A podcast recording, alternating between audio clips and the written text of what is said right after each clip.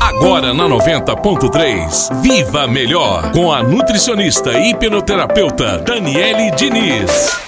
Olá, massa! Eu sou Daniele Diniz e hoje eu vou falar sobre a relação da alimentação e o esporte. O bom desempenho do atleta está diretamente relacionado a uma boa alimentação. Uma alimentação balanceada, rica em carboidratos, proteínas e todos os nutrientes necessários para abastecer o corpo antes, durante e após a atividade física é fundamental. Às vezes, a performance do atleta pode se comprometer pela baixa hidratação ou baixo consumo de carboidratos e até por uma noite mal dormida. Por isso, é preciso se atentar à alimentação do atleta desde o café da manhã até a ceia. Por exemplo, um maratonista se alimenta de carboidratos na véspera da prova para que tenha mais energia. O atleta jogador de futebol necessita de boa hidratação pré, durante e pós-jogo, assim como o consumo ideal de carboidratos para que ele tenha energia. Já o esportista que faz uma musculação ou alguma outra modalidade, é fundamental uma boa alimentação,